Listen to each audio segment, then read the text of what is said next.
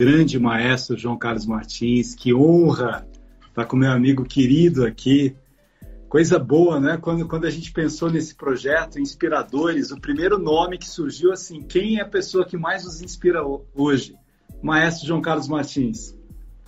Bem, ter entrevistado por você ou ter esse bate-papo com você, tenha certeza que a honra é desse velho maestro que gostaria de ter escrito livros tão sensacionais como você escreveu. Mas se o teu talento está na literatura, pelo menos eu mantenho alguma. que você falasse um pouco onde mora o segredo dessa resiliência, dessa reinvenção, desse amor pela vida. Eu comecei no piano por causa do meu pai. Meu pai, ele queria ser pianista, mas ele, é, aos 10 anos, três dias antes da primeira aula, ele teve um acidente, uma parte da mão decepada. E aí ele certamente quis realizar os seus sonhos com um filho, meu irmão Eduardo toca muito bem, o Ives estudou piano, então, o que acontece? Aí, seis meses depois, eu me lembro que eu estava tocando já isso aqui.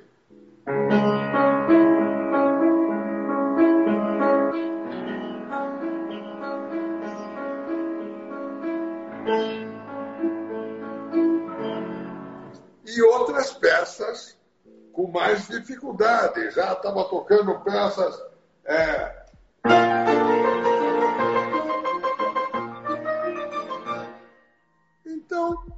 um, seis, seis meses depois, então eu, perce... eu falei uma frase e ganhei um concurso nacional tocando obras de bar. Então o que acontece? Aí uma, um crítico do jornal O Tempo, é, existia esse jornal nos meus tempos, você nem. Meu Deus do céu. E ele perguntou para mim: o que, que você acha de tocar piano?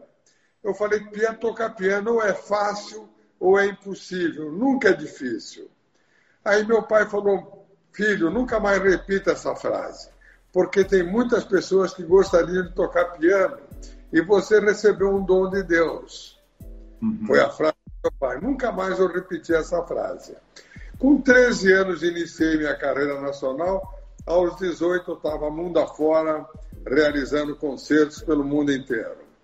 É, e a Eleanor Roosevelt fez a minha estreia no Carnegie Hall. Carnegie Hall. É, 15 anos. Que eu vou celebrar dia 17 de outubro do ano que vem 60 anos da minha estreia no Carnegie Hall, no próprio Nossa. Carnegie Hall. Dia 17 de outubro, às 7 horas da noite. E no final, eu espero tocar com essas luvas biônicas, porque eu começo pelo fim, uma peça que eu toquei na minha estreia. Maestro, encerra a nossa entrevista então tocando alguma coisa, para as pessoas dormirem sonhando com a sua inspiração, a sua vida e a sua música. Tá certo. É, deixa eu ver, pensar. Vamos lá. Um, dois, três. Ah, vai o que eu toquei na tua casa. Vamos lá. Mm-hmm.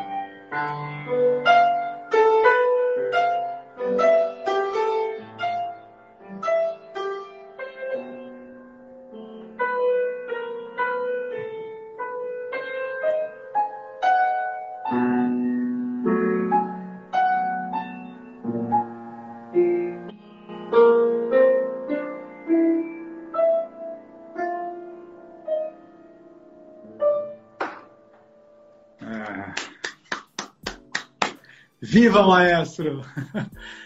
obrigado, ah, obrigado. Até a próxima, obrigado.